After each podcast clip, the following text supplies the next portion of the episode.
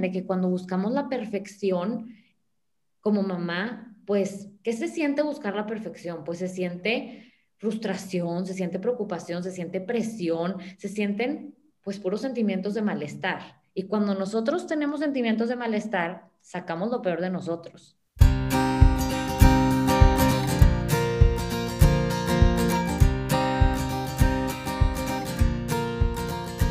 Hola, bienvenidos a su podcast Entre Tomas. Yo soy Abril.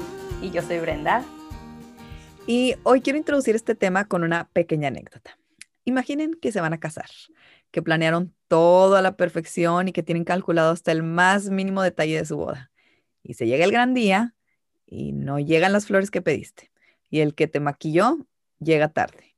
Y no sirven el vino que tú habías comprado. Y todo se empieza a salir de control, lo que tú pensabas que era la boda perfecta. Pero los invitados te dicen que estuvo increíble, que fue la mejor boda a la que habían ido. Y tú crees que salió mal, pero porque solo tú sabías lo que tenías en tu mente. Así es la maternidad. Podemos planear, tomar mil millones de cursos, comprar ocho mil cosas para el bebé y para la casa, pero cuando nacen los hijos, nada es lo que esperábamos y nos cambian los planes por completo.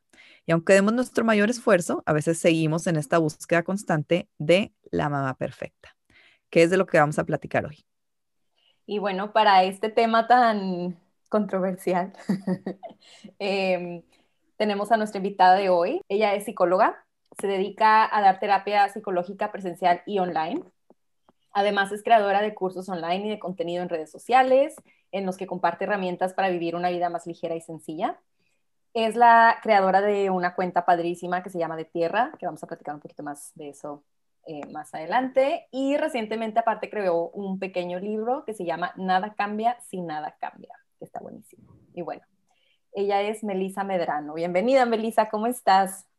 Hola, muchísimas gracias por invitarme a Entre Tomas. Estoy muy agradecida y muy feliz de hablar de este tema porque me estoy estrenando como mamá, entonces tengo a flor de piel todos los sentimientos y todo lo que voy a compartir el día de hoy. Entonces espero poder expresar como lo mejor que pueda todo lo que estoy sintiendo y viviendo en, en esta nueva etapa. Muchas gracias, Meli. Sí, sobre todo eso que dices de que cuando está tan reciente, siento que luego pasan los meses y luego por eso dicen las mamás, ay, te vuelves a embarazar porque se te olvida. Es que sí se te olvida. Siento que las hormonas nos van como nublando los recuerdos y las memorias y así. O sea, yo pienso en, en mi primer hijo de muy bebé y digo, es que siento como que estaba en otra sintonía, ni siquiera me acuerdo de la etapa de las desveladas y así. Y luego lo vuelves a vivir y dices, ay, ya me acordé. ¿Para qué me embarazaba otra vez? No, no es cierto. Pero qué bueno que, que lo tienes así a flor de piel ahorita. A mí, a mí eso me pasa con, con el alcohol. Porque tomas, dices, no voy a volver a tomar nunca jamás en mi perra vida, güey. Y ahí vas el otro fin. Entonces a todos nos pasa aunque no tengamos hijos. Sí, totalmente. Yo nunca me imaginé, o sea, porque ahorita mi bebé tiene cuatro meses y no me acuerdo de cómo era recién nacido. O sea, no me acuerdo de mi vida cuando era recién nacido, no me acuerdo cómo era él cuando era recién nacido. O sea, es muy impresionante que en tan poco tiempo se te olvida. Una semana es dificilísima y luego la otra semana es hermosa y luego ya se te olvida. O sea, de verdad es algo que, o sea, muy impresionante que, que estoy descubriendo ahorita. Entonces, pues bueno, quiero, quiero sacarlo todo, quiero, de verdad, creo que me va a servir como de, Terapia. de expresar, o sea, expresar como que mi experiencia, pero también como dicen, ajá, o sea, desahogo, o sea, un desahogo total. Sí, bueno, Meli, si quieres primero cuéntanos un poquito de, de tierra y qué es lo que haces. Bueno, de tierra lo puedo como resumir como si fuera un árbol y de tierra el nombre es como el tronco. Y yo pensé, o sea, yo realmente fue como, ay, de tierra va a ser el nombre de mi Instagram. O sea, así empezó. Fue como, hay un Instagram en el que voy a compartir fotos porque me encanta la fotografía y reflexiones porque descubrí que me encanta escribir. Ay, qué padrísimo. Y ya. Y ahorita es como de verdad un tronco que tiene muchas ramas, pero bueno, tiene pocas ramas, pero espero que tenga muchas a futuro. Ahorita una de ellas pues es la terapia presencial y online eh, son mis pacientes em, y otra rama es mis cursos online que justamente empecé a crearlos en mi embarazo eh, y otra rama es eh, mi libro que también lo hice justamente antes de tener a Mateo. Entonces, eh, yo espero que vaya creciendo más y más ese árbol, pero realmente, pues de tierra es como una comunidad de personas que soy yo, que son mis pacientes, que son las personas que me siguen en Instagram, que son las personas que me leen en el, libro. Entonces, eh, pues es mucho, es de verdad que se ha convertido en algo súper importante en mi vida. Me acuerdo perfecto que me decían, que en una encuesta me preguntaban, ¿cuál es tu yo volteé a ver a mi esposo y me reí le dije, trabajar. O sea, qué padre, güey. De que, wow, qué padre, pero sí, como que de tierra se ha vuelto en algo súper importante para mí. Qué padre, Meli. Y para entrar un poquito más en contexto, platícanos qué tipo de contenido es lo que compartes en De Tierra, en tu cuenta. Mira, creo que tiene mucho que ver cómo es mi libro. En mi libro tengo distintos apartados, que es como inspiración, que es como cosas que, te inspiran, que amaneces y dices, ay, sí, me ayudó muchísimo esto porque me motivó a tal. Ok, retos, que es como retos que tú puedes ponerte en tu día para sentirte mejor. Herramientas, por ejemplo, herramientas que te pueden servir para hablar con un ser querido que está sufriendo, herramientas para comunicar amorosamente algo que sientes, herramientas en general. Eh, otras son como mantras o frases que pueden ayudarte durante tu día.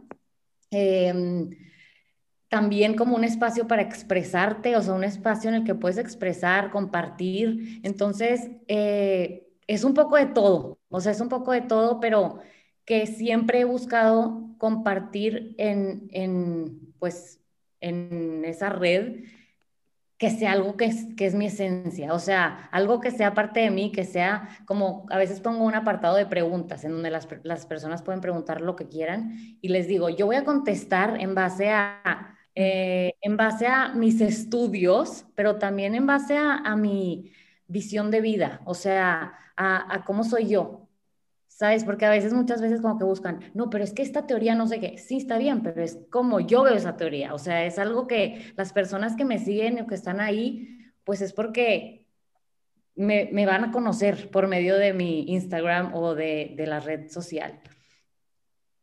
Qué padre, sí, em, creo que, digo, como nos lo estás platicando, tiene algo de de reflexión, de autoconocimiento y mucho como de autodescubrimiento, ¿no? Como que, a ver, esta soy yo en mi reflexión, en, mi diario vivir para, para tratar de ser mejor, para conocerme mejor.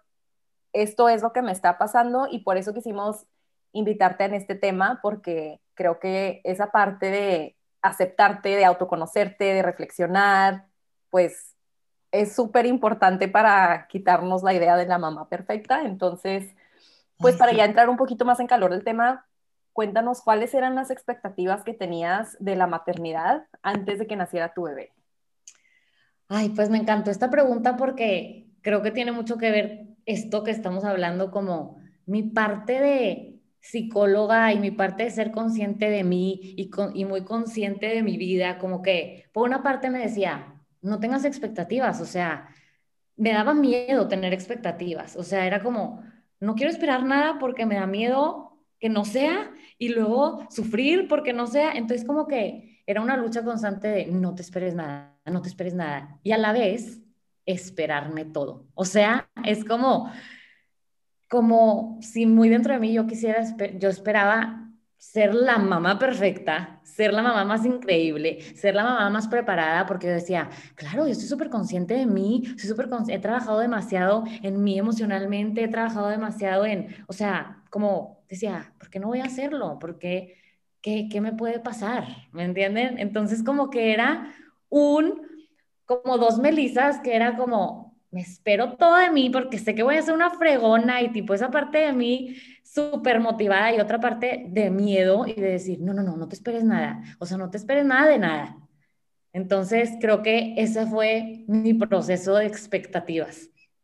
Aparte, qué importante eso que dices de que todo y nada, porque creo que a todas nos pasa como querer bloquearlo. O sea, pon tú en el parto, la cesárea o así. Siento que todas es de que idealizas el parto perfecto y dices, bueno, pero si termina cesárea no pasa nada, o sea, que el bebé nazca bien, pero sí pasa, porque dentro de tu cabeza estás súper idealizando o de que le voy a dar lactancia exclusiva a un año y cuando llevas un mes dices, Ingesu, o sea, ¿qué? Ya sabes de que no me esperaba que fuera tan difícil. Entonces, aunque lo quieres bloquear de que, ay, pero no pasa nada si le doy fórmula, ahí estás, con el, con la riña interna de que, ay, pero es que sí, la culpabilidad y por qué no puedo ser vaca lechera y, o sea, siento que siempre quieres bloquearlo, pero al mismo tiempo no, lo tenemos muy arraigado como todas estas expectativas de la perfección, o bueno, lo que idealizamos como perfección, ¿no?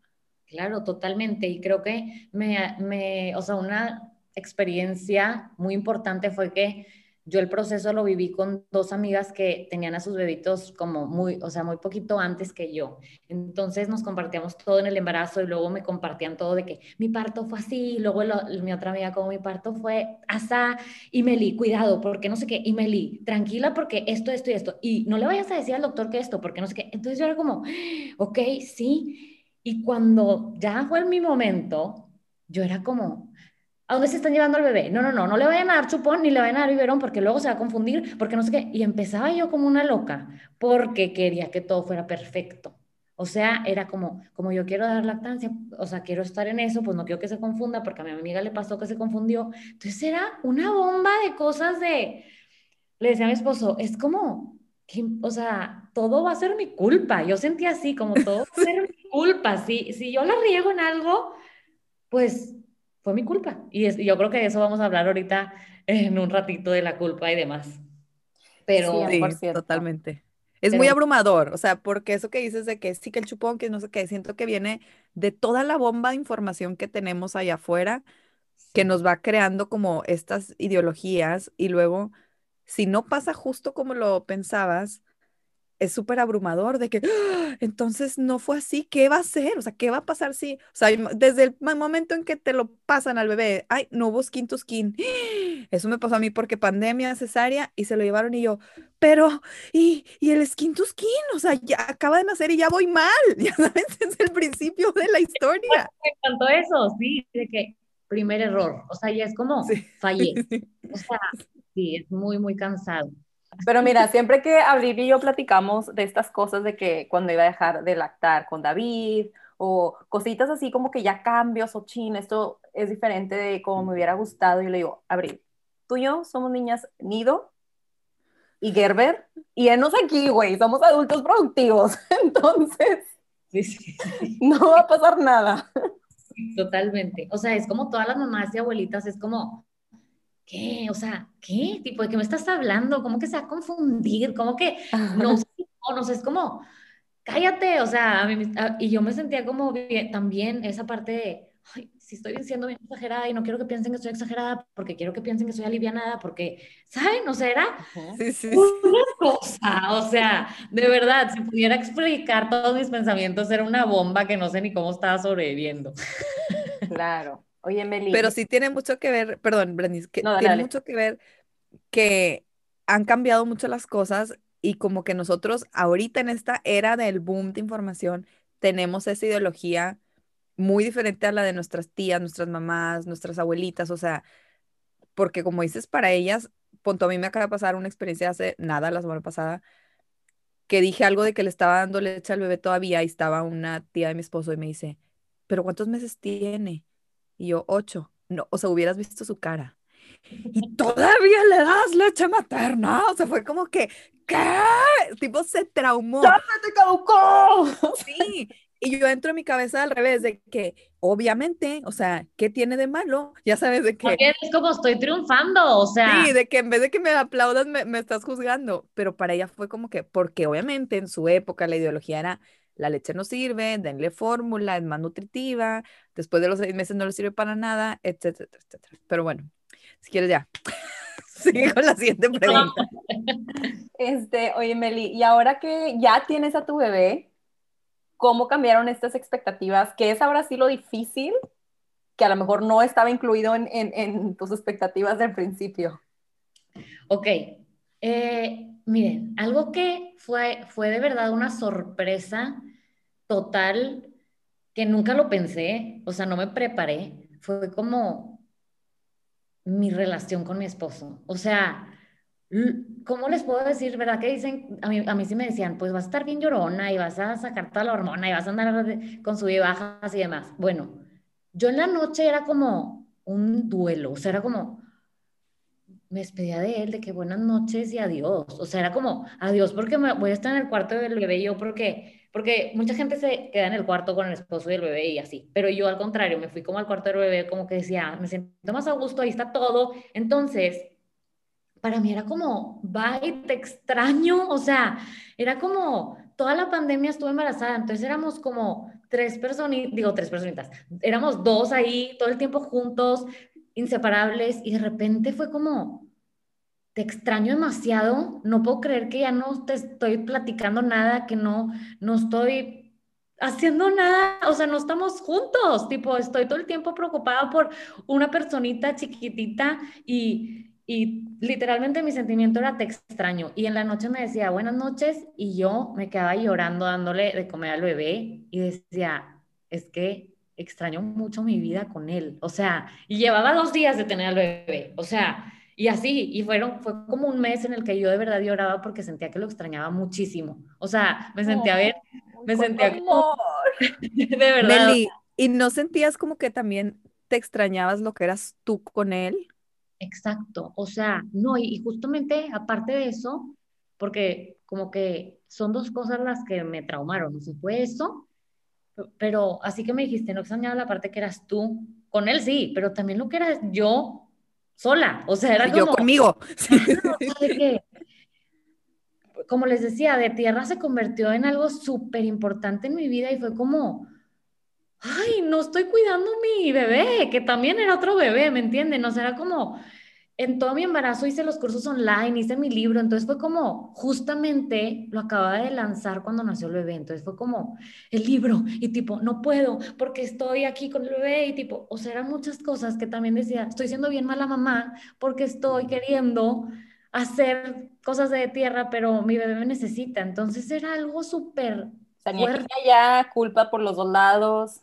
Ajá, o sea, sentía como algo que no, no me esperé, o sea, yo, yo me acuerdo perfecto cuando yo iba a tener al bebé que decía en Instagram a todo, a todo mundo les decía, oigan, pues bye, o sea, me despido tantito, me voy a desaparecer tantito, pero no pensé que me iba a doler a mí, o sea, yo pensé que iba a ser como, es una etapa y X. No, no, no, o sea, a mí me hacía falta esa parte de compartir, me hacía falta esa parte de, pues, de hacer, o sea, de, de ser yo, entonces creo que esas dos cosas fueron las más importantes como el shock de mi esposo y de mi trabajo, o sea, de que extrañar tanto los dos, o sea, extrañarlos demasiado y que de verdad, bueno, en especial mi esposo, y yo lloraba, o sea, de verdad lloraba como si, no sé si él, decía que estaba loca, yo creo, no sé qué pensaba, pero yo creo que sí decía, madre, me extraña tanto, o sea, aquí estoy en el otro cuarto, pero de verdad. Es que realmente es como un duelo, porque o sea,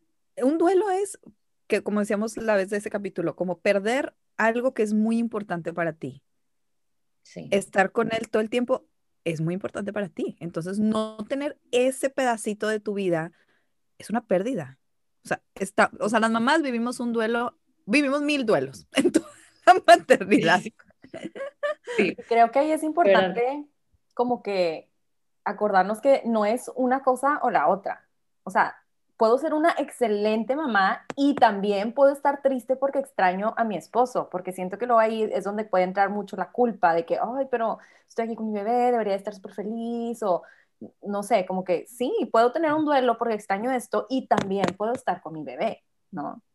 Sí, totalmente. Como que ahorita pienso en esa Melissa que fue hace unos meses y hasta se me ponen los ojos llorosos de que ay, pobrecita de mí, o sea, de verdad que sí me, me doy cosita de que me quedaba llorando, o sea, era como, ay, o sea, aquí nos, nos vemos no sé cuándo, o sea, así como que, de verdad, sí la sufría mucho. Y luego como todo, o sea, lo padre es como verme eh, en el futuro de esa Melissa y decir, bueno, todo pasó y ya todo está como, ya puedo cenar con él de perdido, o sea, ya puedo como, se va, se va recuperando todo eso.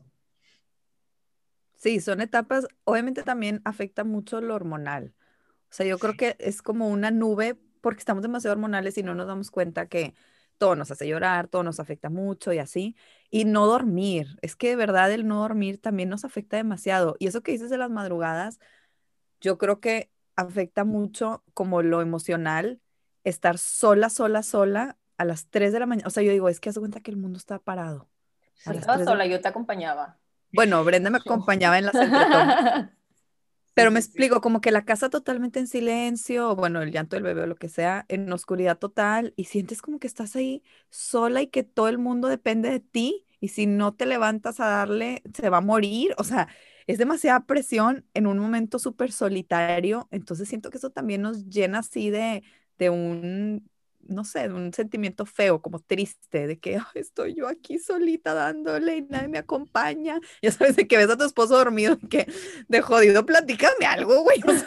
no sé. o sea, de verdad, como que, y, y, yo creo que como que con el segundo dices, bueno, o sea, no sé, tú puedes decir abril, pero es como, bueno, ya sabes que, que es normal y que va a pasar o algo así, pero como que el primero, yo que lo estoy viendo con el primero es como, ¿cuándo voy a volver a platicar con mi esposo? O sea, ¿cuándo voy a volver a abrazarlo? O sea, ¿cuándo voy a, no sé, a, retomar algo de mi vida pasada? O sea, era algo como una incertidumbre muy grande y creo que la incertidumbre, que ya yéndonos como al lado emocional y demás, es como lo peor, o sea, la incertidumbre da muchísimo malestar. Entonces, cuando ya empiezas a agarrar certeza de que, ay, no importa, todo pasa, todo pasa, ya, te quitas un peso grande encima. La certeza es una delicia. No, y como decía Abril en algún momento, pues no extrañar tanto tu vida de antes y esperar como que añorar lo que era y con nostalgia, más bien enamorarte de lo nuevo, ¿no? A ver, esta soy yo ahora, sí va a haber cosas que voy a volver a hacer, pero desde una nueva perspectiva, desde una nueva yo, porque ahora ya también soy mamá, o sea, enamorarte de tu vida nueva e ir integrando las partes que, extrañas, pero desde esta otra etapa, ¿no? Y, me encanta que ella se eso, Brenda, porque es un tema que también, por ejemplo, como les decía, yo he trabajado muchísimo como en ser consciente de mí, de mis debilidades, de mis cosas buenas, de, de, de, lo que puedo trabajar y demás. Y como que algo, así como dices, de que puedes enamorarte de lo nuevo y como, como sacar lo mejor de esta nueva etapa pero decía como, no tengo tiempo de, de hacerlo, o sea, como que no tengo tiempo de, de, hacer una pausa y respirar y decir, tranquila, mira esto. No tenía tiempo ni de, ni de eso, ¿me entiendes? O sea, era como, como, como si no tuviera tiempo de, de ser consciente de mí, ¿me entienden? Entonces era como que, como que no sé cuándo voy a estar bien porque ni siquiera sé por qué no estoy bien y ni siquiera tengo tiempo de indagar y ni reflexionar ni nada. Entonces como que luego ya va pasando y, es como que ya tengo tantito tiempo porque ya se pudo dormir allá sin mis brazos, no sé, como que cosas así que va mejorando, pero creo que con la, la Ajá, pero con la maternidad es como pues te olvidas de tu mente, de tu cuerpo, de tu tiempo, de tu todo por un tiempo. O sea, no sé si, si, es, si es algo que, pues nuevo total. Sí, totalmente. Y creo que eso que decías de la incertidumbre, sí, el saber qué va a pasar te da tranquilidad. Lo malo es que no sabes cuándo va a pasar. Y creo que con cada hijo es diferente. Que yo con David, luego, luego pasó. O sea, estaba como, ah, en esa ola de emociones revolcada. Y como a los tres meses empezó a dormir mejor, me corté la leche, entonces ya tipo, como que esa esclavitud del bebé, que así yo lo sentía, era ya, se acabó, empecé a hacer ejercicio, volví a trabajar, todo normal, lo metí en una guardería, o sea, me solté luego de él, me valió queso. Pero con este segundo, acabo de empezar a ver la luz, justo acabo de subir un post de eso, de que acabo de empezar a regresar al gym, que era algo que me gustaba mucho a mí hacer ejercicio así, y como que estoy volviendo a mi peso, estoy volviendo a mí misma y se los juro, o sea, estaba hablando con unas amigas un poquito de eso, de que les dije, es que, oigan, me vi en el espejo y me vi a mí otra vez. O sea, tenía mucho sin sentirme yo, ¿sabes? Entonces ahí dije, ¿sabes qué? Ya, ya estoy viendo la luz. O sea, ya tiene ocho meses y apenas estoy sintiendo de que voy a hacer algo por mí misma, ya estoy bajando de peso. O sea, con cada niño es diferente, cada etapa pues va cambiando. Creo que entre más hijos se vuelve más difícil porque tienes menos tiempo. O sea, el tiempo es un, factor que pues en la maternidad nos juega chueco, ¿verdad? Porque, claro. porque no lo tenemos para nada. Pero aparte siento que ahorita tenemos muchas herramientas, entonces pues eso también puede ser contraproducente, o sea, nos puede ayudar, pero puede ser contraproducente porque tanta información es más abrumador y, esta ideología de la mamá perfecta nos, nos hace que tengamos mucha culpa y así. ¿Tú qué piensas de esto, Meli? O sea, ¿cómo podemos sacarle provecho a las herramientas que hay allá afuera como papás? Pero sin irte al extremo de que es que dice que debo de hacer esto, esto, esto, esto, esto, y pues si no lo hago ya no soy la mamá perfecta. Sí.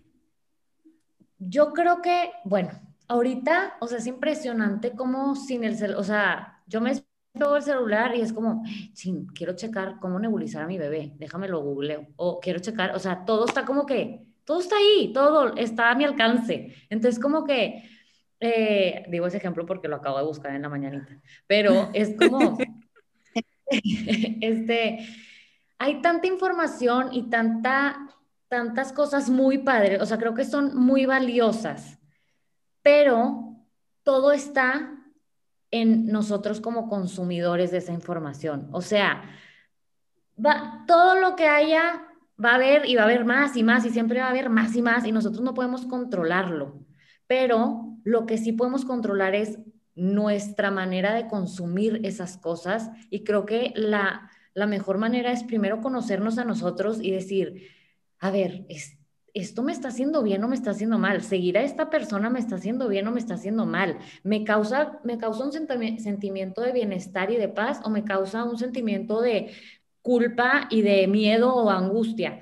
Entonces es como, como ustedes pueden ver, o sea, por ejemplo, yo veo cuentas de Instagram que tienen información y que me consta que son, que es información falsa, que digo, no es cierto, pero tienen demasiados seguidores, o sea, demasiadísimos, que dices, sí, qué, qué, pues, qué, lástima, pero pues esos seguidores están beneficiando por algo, algo les beneficia seguir a esa cuenta, algo toman bueno, que los hace sentir bien y está bien. Entonces siento que cada persona es como responsable de sus sentimientos y de decir, oye, esta cuenta me, encanta, pero es como hate love porque es como la amo, pero me hace mucho mal. Entonces es como, bye.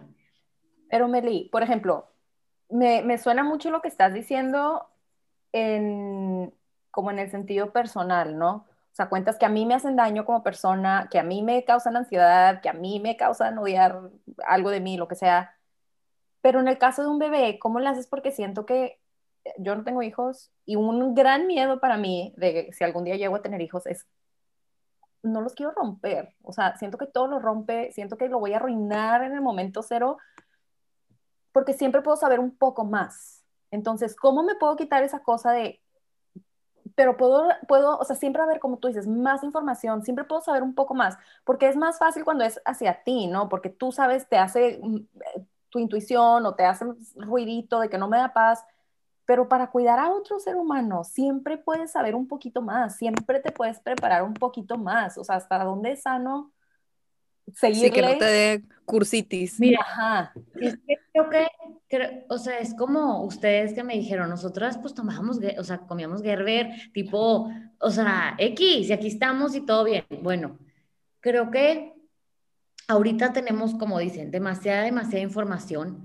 pero es es, o sea, es como dejar fluir y saber que es como le decía a una paciente que, perdón por el lenguaje, pero le decía, en vez de preguntarte, ¿cómo estás? Te voy a preguntar, ¿en qué la estás cagando hoy? O sea, o sea lo que hoy es, es que la vida es para regarla, o sea, ¿por qué? Porque regándola es como te encaminas, o sea, es como, como ahorita la regué en esto, pero gracias a eso me di cuenta que entonces me voy por acá y luego me voy por acá y luego me voy por acá. Entonces es lo mismo, por ejemplo, yo no me había informado para nada en el sueño de los bebés, me había informado mucho de la lactancia y no sé qué, pero luego me daba cuenta que Mateo, antes de, de la hora de dormir, tipo en la noche, era caos, llorando horrible, jamás se podía dormir, era una locura. Y yo, ¿qué está pasando? O sea, ¿qué? Y eso hizo que yo, ahí yo fracasé, o sea, fue como un error que yo no entendía, lo sobrecansaba sin darme cuenta. Entonces yo no sabía que era sobrecansancio, o sea, era como yo no tenía esa información. Entonces, gracias a que me equivoqué,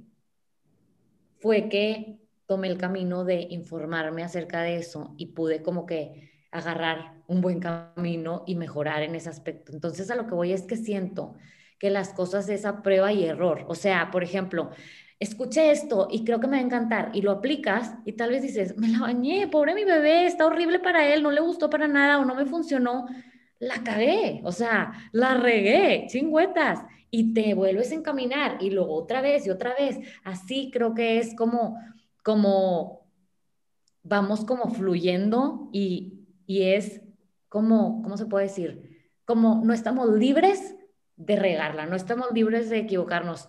Al revés, yo creo que como mamás es como básico equivocarte. O sea, es como tienes que, o sea, tienes que equivocarte. Y como decíamos, te vas a equivocar desde el momento uno. Por ejemplo, a mí me dijeron, ya nos vamos a llevar al bebé ahí en el hospital. Y yo, no le doy a comer ya. O sea, yo, yo sabía que mi bebé ya estaba hasta buscando la uvi de que ya, o sea, se quería pegar.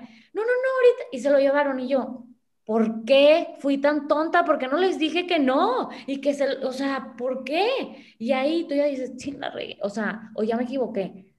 Llevaba un minuto nacido el bebé y yo sentía que me había equivocado, así como estábamos diciendo ahorita, o sea, es tipo, ya, es parte de la vida equivocarnos y, y ese, esas equivocaciones nos ayudan muchísimo a aprender y a crecer, o sea, tanto como personas como mamás. Es como, la regué tanto que ahora puedo, o sea, como puedo, para empezar, ser más amorosa conmigo y compasiva y decir, ay, no pasa nada, tú lo hiciste con las mejores de las intenciones, nunca quisiste hacerle daño al bebé, no sé qué. O sea, siempre tener ese diálogo interno de darte una palmadita en la espalda y decir, hiciste lo mejor que pudiste.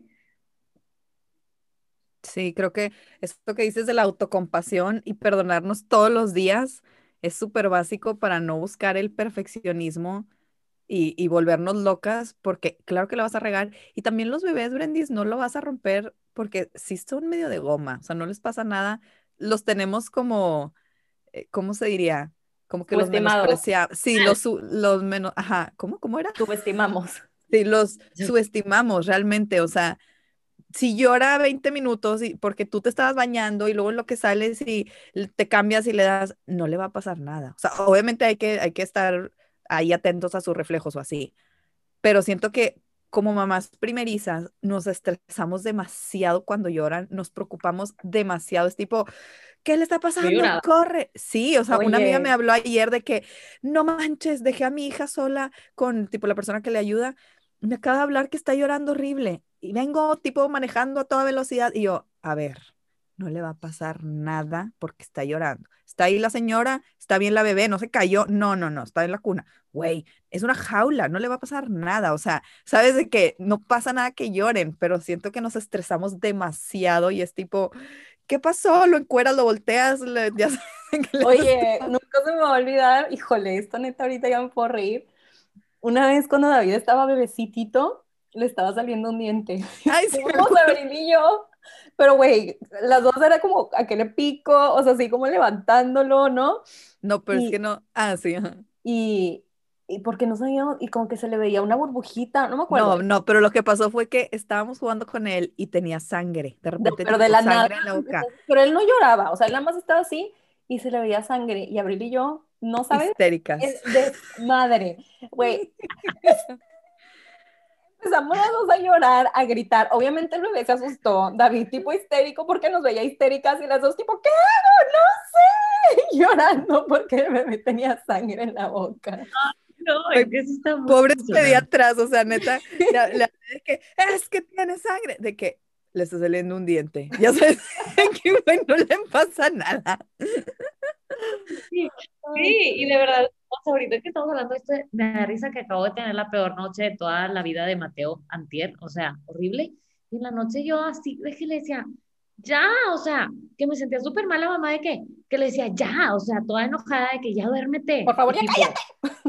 Ya, ya, ya, ya, duérmete.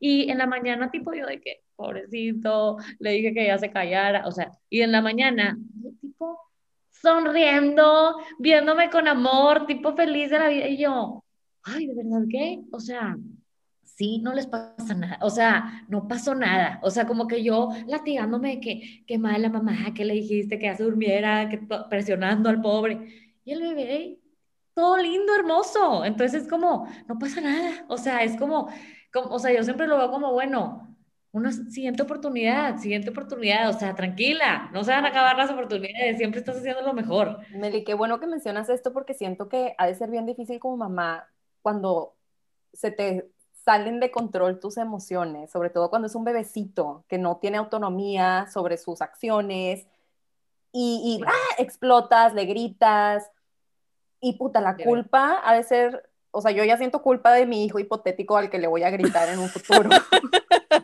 Entonces, ¿cómo puedes manejar esa culpa cuando pues eres un humano, eres un humano y a veces le vas a cagar y a veces le vas a gritar y no eres la mamá perfecta? O sea, ¿cómo manejo esa culpa de cuando me la bañé. Ok. Una frase que es súper poderosa y que de verdad quiero que se las queden en su cabeza y no solamente por la maternidad, sino en la vida. Muchas veces nos sentimos culpables y no somos culpables. O sea, em, por ejemplo, algo de no maternidad es como, es que me siento culpable de salirme de mi casa porque pobres de mis papás. Me siento súper culpable de eso.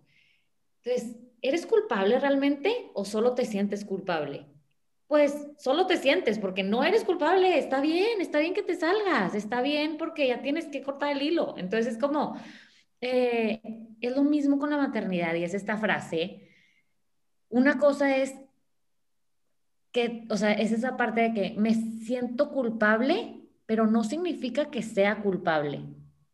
Entonces, cuando sentimos culpa, hay que como repetir esa frase y decir, me siento muy culpable, pero no significa que sea culpable. Es que me dominó el cansancio. Es que no he dormido en tres días. Entonces, es como, como, o sea, no justificación, pero le das una razón a lo que hiciste. Es como, la verdad hice esto por esto y fue sin, sin querer. O sea, realmente estoy haciendo mi mejor esfuerzo y ahí es cuando empezamos con ganas de llorar, cuando nos asinceramos con nosotros y decimos, me siento muy culpable, pero cuando haces la pausa y dices, ¿por qué te sientes culpable?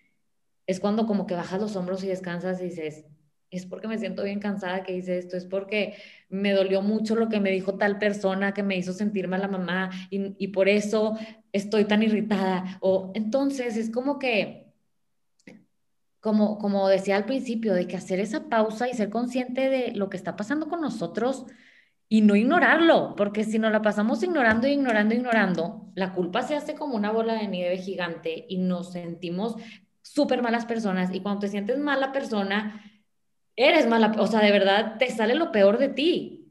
Entonces, em, que tiene que ver con lo que iba a decir de la perfección también, de que cuando buscamos la perfección como mamá, pues, ¿qué se siente buscar la perfección? Pues se siente frustración, se siente preocupación, se siente presión, se sienten pues puros sentimientos de malestar. Y cuando nosotros tenemos sentimientos de malestar, sacamos lo peor de nosotros. Entonces, estamos por una parte buscando la mamá perfecta, pero estamos siendo todo lo contrario porque estamos sacando lo peor de nosotros por estarlo buscando. Entonces, es como, pues algo que nos está pasando mucho ahorita en, esto, en estos tiempos, porque tenemos toda la información para ser esa mamá perfecta, que nos estamos presionando y estamos teniendo tantos sentimientos de malestar al querer lograrlo, que estamos alejándonos de ser esa mamá perfecta. Claro. Sí, más que nada, una mamá feliz y una mamá en paz es la mamá perfecta para sus hijos. O sea, una mamá que está buscando lo mejor que funciona en su familia. Si es fórmula, es fórmula. Si es Gerber, es Gerber. O sea, pero si todos están felices y en paz, esa es la mamá perfecta para sus hijos, ¿no? Y también como que, perdón, dime, dime. Es que algo que, que, que no quiero que se me olvide que me estás diciendo eso de que ser feliz y en paz, a veces como que también, puede que alguien esté escuchando esto y dice, pero es que ¿cómo le hago para estar feliz y en paz? Y es como, no puedo porque estoy en el hoyo. O sea, es como, entonces, eso es algo que justo pensé anoche, que, que es como, para que tu bebé esté bien, no necesitas, para empezar, ser perfecta, ni tampoco estar a todo dar, o sea, como estar feliz y, y, y tener todo resuelto, sino saber comunicar a tu bebé lo que te está pasando, aunque sea un bebé mirungo, y decirle la verdad. O sea, suena bien, bien cañón, porque es un bebito, pero me acuerdo perfecto que estaba cargando a Mateo y yo, Mateo, perdóname, o sea, no sé por qué, yo no me había dado cuenta que te dolía porque tenías reflujo, entonces yo te estaba arrulla y arrulla, porque pensé, así, diciéndole todo, yo chillando, pero decía, a ver, la mamá perfecta es la que enseña a sus hijos a expresar sus sentimientos, porque si nosotros también estamos como súper bien todo el tiempo mostrando que estamos bien hacia nuestros hijos, ellos también lo van a buscar hacer. Y, oh, sorpresa, hijos, no es así la vida. Claro. Y entonces, porque eso nos pasó a nosotros también, o sea, nosotros crecimos queriendo aparentar que estamos con madre todo el tiempo y decir, ay, no, es que, o sea, si digo que me siento triste, mi mamá se va a preocupar, si digo que no sé qué, entonces mejor voy a estar súper bien como nosotros, o sea, como nosotros nos mostraron nuestros papás. Yo me acuerdo perfecto que mis papás estaban en momentos difíciles, no sé, que perdieron un ser querido, que lo que sea, y siempre se mostraban intactos y, y trataban de no llorar y trataban de no sé qué. Entonces eso aprendemos. Entonces creo que algo súper importante es, es como cambiar eso, es, esa, esa parte de que llevamos cargando desde hace muchísimos años y decir, está bien mostrar nuestro dolor, mostrar nuestras preocupaciones, mostrar nuestra humildad y decir, la regué, perdóname, porque si lo hacemos, nuestros hijos también van a decir, oye, la regué, perdóname, o oye, me siento súper triste, o me está costando mucho esto, mamá, no sé qué hacer. Entonces, fíjense cómo es súper raro que, que, que nosotros hiciéramos eso y es súper raro que los niños lo hagan. Al contrario, o sea, es como... Eh, pues buscan ser el mejor hijo para su mamá. Ven como nosotros, es tipo un círculo vicioso. Nosotros es que quiero ser la mejor para él y él quiere ser el mejor para nosotros o ella. Entonces es como, híjole, súper desgastante desde sus primeros años. Claro. No, Meli, qué importante esto que dices porque me estás remontando a mi infancia. Justo una regresión. Y fíjate, pero muy cañón porque a diferencia de, esto que tú nos cuentas, yo creo que en, nuestra casa mis papás eran libro abierto, o sea, explosiones, ya. yo pensé todo lo contrario. ¿Qué? ¿Qué Pero es que, como decía Leti, cada hijo vive su experiencia de ser hijo o de sus papás súper diferente. O sea, no, claro, mis papás sí explotaban y lloraban y todo, pero aún siento que venía mucho la cultura de de si estaban enojados parecía que todo estaba bien y si se encerraban en su cuarto a platicar ellos, o sea, no eran... Güey, yo siento todo lo contrario. Para mí era como la casa era una comio con miles de emociones y todo el mundo estaba tipo a flor de piel todo el tiempo.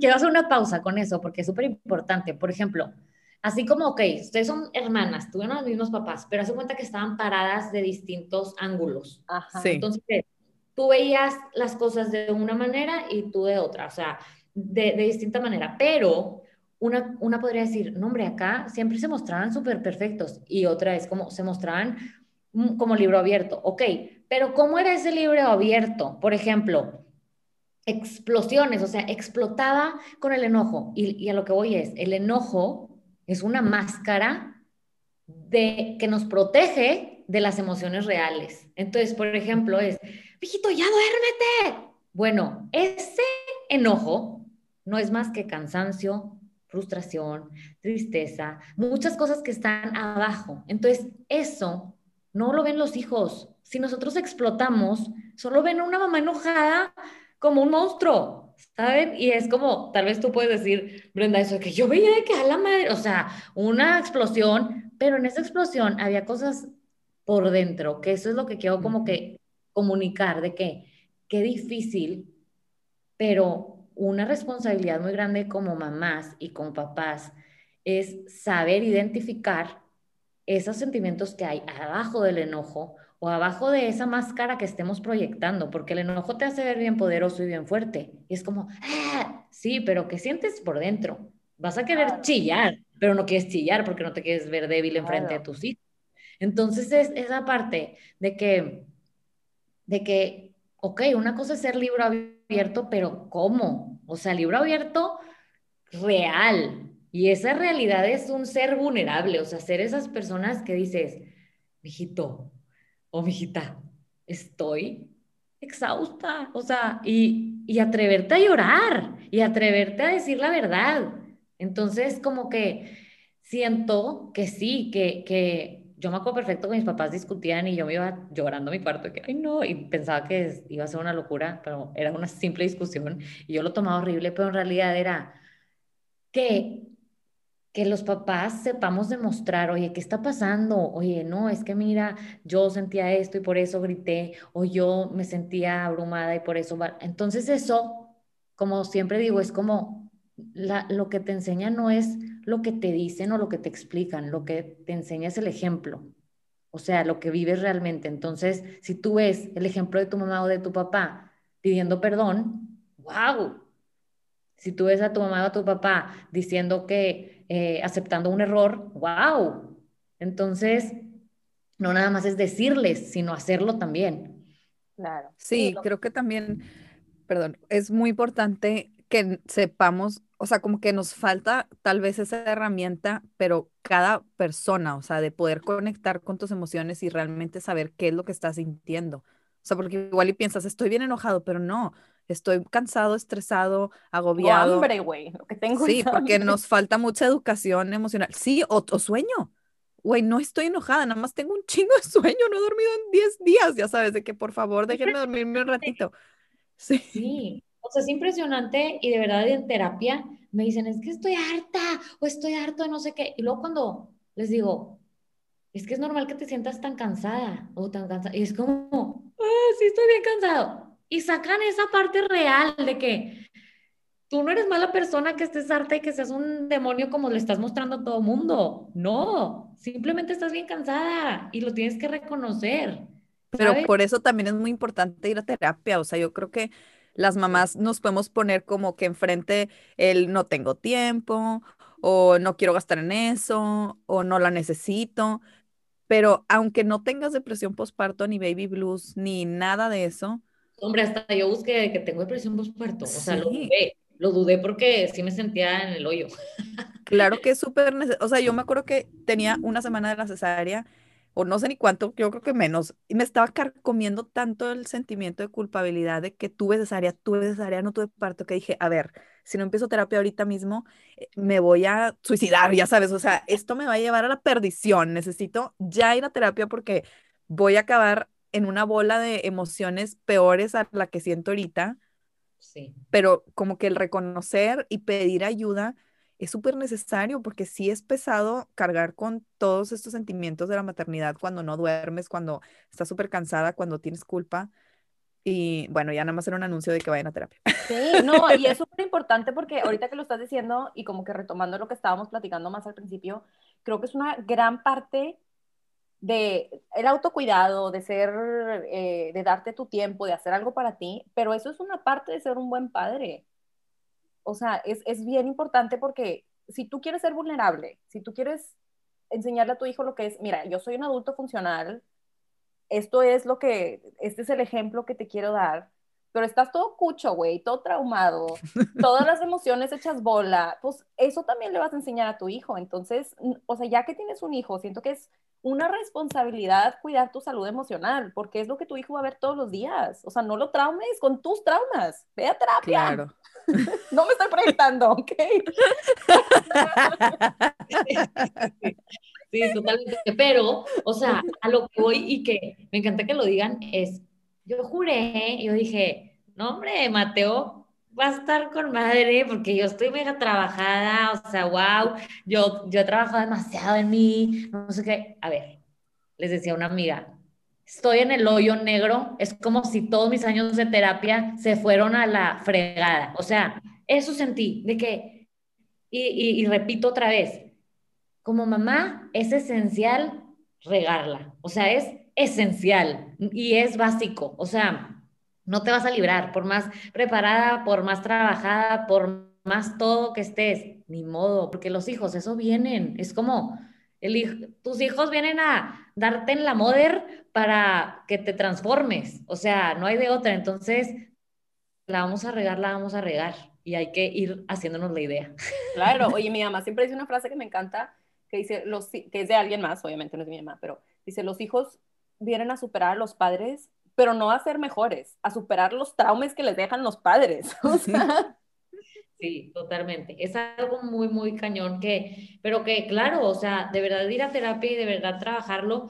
O sea, por ejemplo, yo digo, a ver, así como yo fui a terapia, pues yo la voy a regar, como mis papás la regaron, y pues Mateo tal vez va a ir a terapia. O sea, es como, pues sí, o sea, ni modo, porque es parte de su proceso. Y yo voy a hacer lo mejor de mí, lo que pueda, pero no se va a librar ni él de mis problemas y yo no me libré de los de mis papás, ¿me entienden? Claro, pero eso no te Entonces, darle los menos posibles. Exacto, ajá.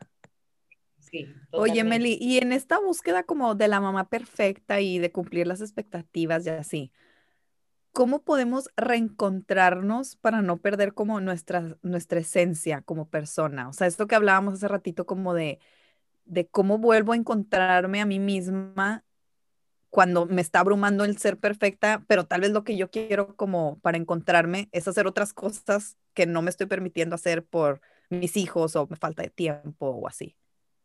Mira, creo que es, o sea, como decía en las preguntas anteriores, es básico como saber qué onda contigo. O sea, primero que nada es saber y conocerte a ti y decir, a ver, ¿qué está pasando conmigo? ¿Cuál es mi manera? O sea, por ejemplo, una tarea que le ponía a una paciente es como, descubre tu manera, qué te gusta, qué no te gusta, cómo te gusta que te hablen, cómo no te gusta que te hablen, qué te gusta comer, qué no te gusta comer, cosas bien sencillas. ¿Cuál es tu manera de vivir? ¿Cuál es tu manera?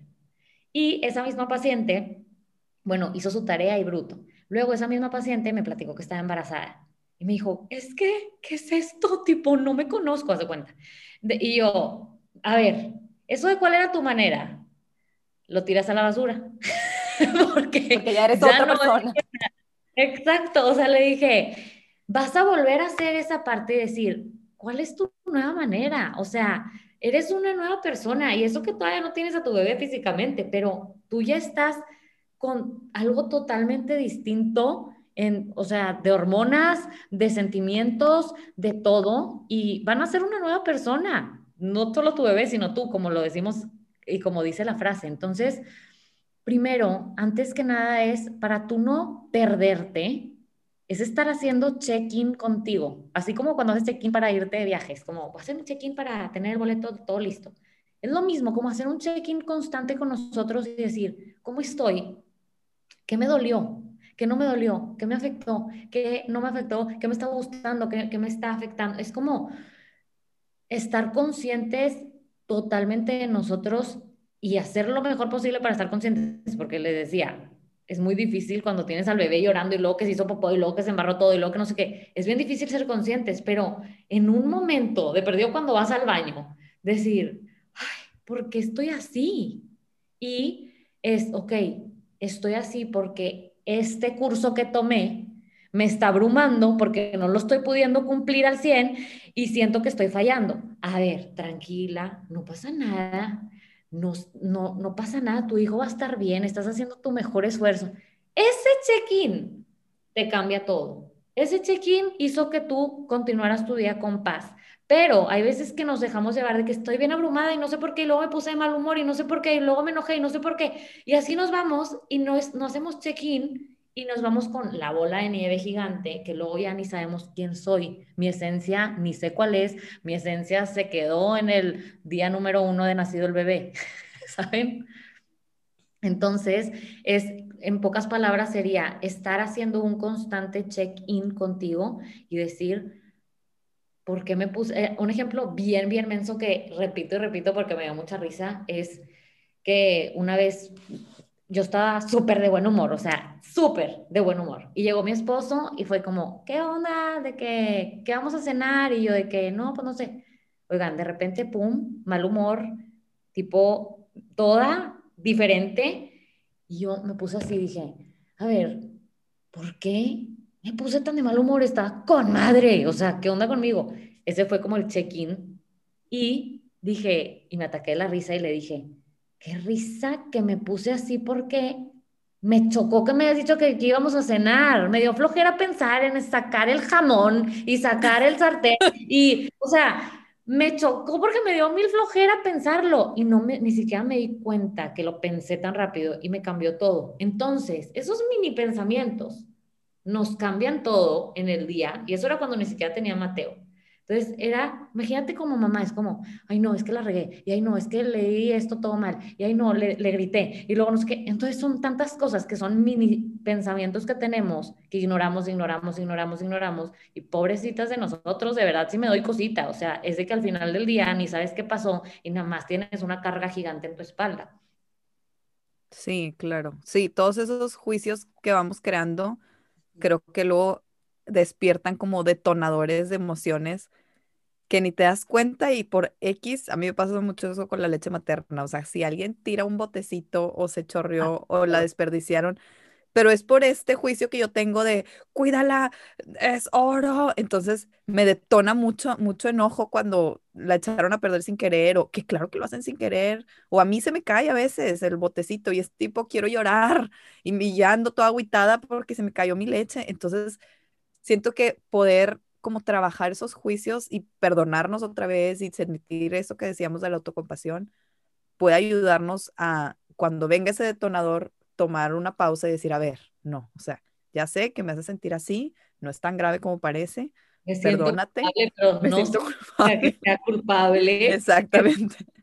Sí, sí. o sea, son, son mil millones de cosas que tenemos en el día, entonces, ay, o sea, es momento, cuando, te, cuando, o sea, se los digo a todo mundo de que cuando sientas el malestar que está cañón, es como momento de check-in, o sea, si hay alguien que te pueda ayudar de que, agárrame por favor al bebé 10 minutos, déjame, me encierro en mi closet, a ver, ¿qué pasó? ¿Qué está pasando conmigo? No, pues me siento fatal porque la estoy regando. Ok, a ver, y haces ese diálogo interno, te das paz y sales de ese closet con, con alguien con 20 kilos menos de la espalda. Y, y sigues adelante, literalmente. Sí, sí, sí. Qué padre. Y también siento que viene importante acordarnos que pues no pasa nada. O sea, si estás teniendo un día de la chingada y todo te está saliendo mal y hay 80 de esas cositas que te están detonando todo el día, no pasa nada. Mañana, pues sí, hoy, hoy está el, o sea, hoy, adiós. Es un mal día. Hoy es un mal día, punto. Y listo. Mañana va a ser otro día. O sea, tampoco afligirnos tanto en la misma búsqueda de que no, o sea, sí, claro, trabajar en nosotros, conocerte, hacer tu parte, pero todos tenemos un mal día. Sí, de verdad que gracias a ustedes por hacer este podcast, por compartir como estas cosas, porque creo que algo muy valioso que me ha a mí servido muchísimo es compartir como y escuchar a otras mamás y decir, ok, no estoy sola, o ah, ok, sí pasa, ah, ok, no soy la única. Eso es algo increíble, o sea, de verdad que es como un abrazo. Entonces, ahorita con esto que, que, están haciendo ustedes, creo que muchas mamás lo ven como un abrazo y decir, ah, ok, ella también lo está viviendo, no pasa nada. Y, y pues creo que es como algo es de las cosas más valiosas como mamá tener a una comunidad de mamás que estén ahí también, que, que como que quiero terminar con esto que, que, una mamá me platicó y que ni me acuerdo quién, porque mi cerebro ahorita va en memoria, pero me dijo, a ver, es como cuando que, que, salía como un edificio con muchas ventanitas, muchos edificios y muchos departamentitos como si los vean de lejos, y que a las 3 de la mañana cuando te despiertas a darle de comer a tu bebé, pues prendes la luz y tú te sientes sola, te sientes pues sin ruido y así. Entonces, ¿cómo se aleja la cámara y ves que hay muchas ventanitas prendidas? Y qué padre. Sí, que muchas ventanitas prendidas que están haciendo lo mismo, que tal vez están dándole comer o están arrullando o están calmando al bebé y todas esas mamás piensan, piensan que están solas, pero en realidad son demasiadas mamás las que están ahí con la luz prendida. Entonces, me encantó eso que me hayan platicado porque cada vez que me despierto en la noche estoy como, ya, digo, no estoy sola, o sea, nada, hay muchas mamás, pero que simplemente no estoy consciente de que las hay, porque yo nomás estoy en cuarto oscuro. Sí, igual yo estoy en otro horario, entonces tampoco estás sola porque yo estoy despierta cuando tú estás dormida. Pero es que la verdad sí ayuda mucho es eso, por eso dicen mucho de las tribus y las comunidades de mamás. O sea, a mí obviamente Brenda me alivianó demasiado en las tomas nocturnas, digo, gracias a Dios, ya no las tenemos, pero porque hablábamos y también muchas amigas que tenemos bebés justo de la misma edad, incluyéndote, Meli, como que a veces hasta me pasaba que yo le escribía, no sé, a la una de la mañana y luego cuando yo me levantaba a las cuatro, ella ya me había contestado que se levantó a las dos, de que aquí no sé qué, y luego yo le volví a escribir y así son como conversaciones continuas con esas mamás desveladas que estamos en lo mismo y sí es súper importante tener a tu tribu y a tu apoyo de mamás que están en lo mismo porque de verdad sí hace que no te sientas sola, como dices tú, o sea, saber que hay alguien más allá afuera que la está pasando igual o peor, creo que nos aliviana. Siempre hay alguien que tiene gemelos allá afuera.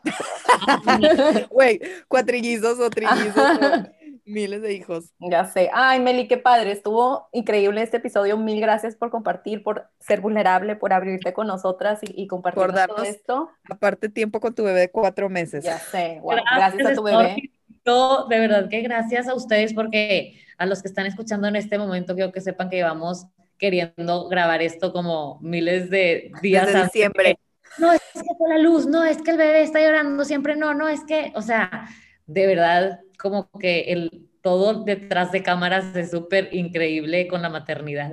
Ya sé. Y bueno, ya para cerrar, cerrar ahora sí, em, queremos pedirte si nos regalas una reflexión, un ejercicio de tres a cinco minutos, algo cortito, pero para las mamás que se identificaron en este capítulo, para las mamás que les hizo ruido, que dijeron, ay, a lo mejor estoy luchando la batalla incorrecta al buscar ser la mamá perfecta, para soltar esa necesidad, para soltar esas cargas y pues para que ojalá que cuando acaben de escuchar esto se sientan un poco más sueltas, más libres y más felices. Ok, bueno, vamos a hacer esto. Es un ejercicio que mm, les voy a pedir que cierren los ojos. Cierren los ojos y van a inhalar profundo por la nariz, sueltan por la boca y van a imaginar que están en un lugar completamente solas, en el lugar que quieran, en el lugar que prefieran y que están ahí paradas y que viene caminando esa persona perfeccionista, en mi caso esa Melisa perfeccionista, y que se pone cara a cara, justo enfrente de mí.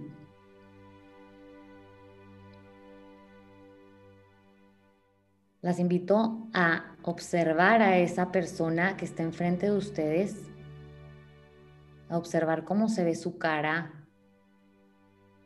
cómo está vestida, si se ve más alta, si se ve más chiquita,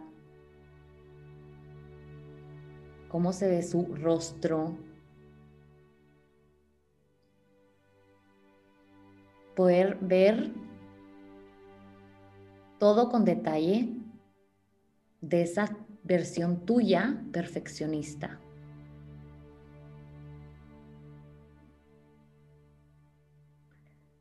Una vez que la tengas bien identificada, que la tengas bien visualizada, vas a decirle estas palabras. Si puedes decirlas en voz alta, mejor. Y vas a inhalar profundo. Y vas a decir tu nombre, en mi caso Melissa. Gracias por estar aquí. Gracias por estarme acompañando en este camino de ser mamá. Porque muchas veces me has ayudado. Porque me has ayudado a lograr muchas cosas en mi vida. Pero en este momento te pido que no me rebases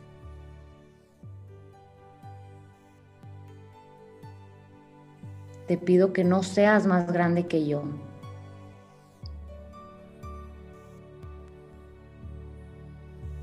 En este momento te libero puedes descansar, porque en este momento no te necesito.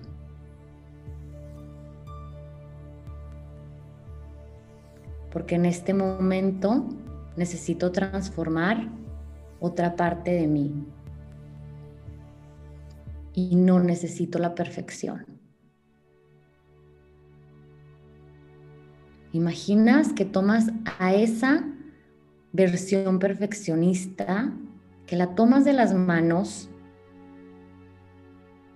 con mucho, mucho amor, que le sonríes con mucho agradecimiento. Y después de esta inhalación que vamos a tomar, vamos a soltarle las manos y dejarla ir. Vamos a inhalar, exhalar, soltamos las manos y nos le quedamos viendo a esa, a esa Melissa en mi caso, frente a mí. Y veo cómo se ve ahora su rostro, cómo se ve, se ve con un peso menos encima, se ve más tranquila. ¿Cómo se, se ve después de que le quitaste esa responsabilidad? Cómo se ve después de que le quitaste por fin ese peso y le dijiste que tiene vacaciones. Vas a hacer otra inhalación. Sueltas. Y vas a notar cómo te sientes tú al haber le agradecido a esa versión tuya perfeccionista y al haberla dejado ir, al liberarte de esto y al saber que no necesitas esa versión tuya en este momento y que puedes invitar a la versión tuya que necesites en este momento. Puede ser la versión amorosa, la versión compasiva. Vas a inhalar y soltar.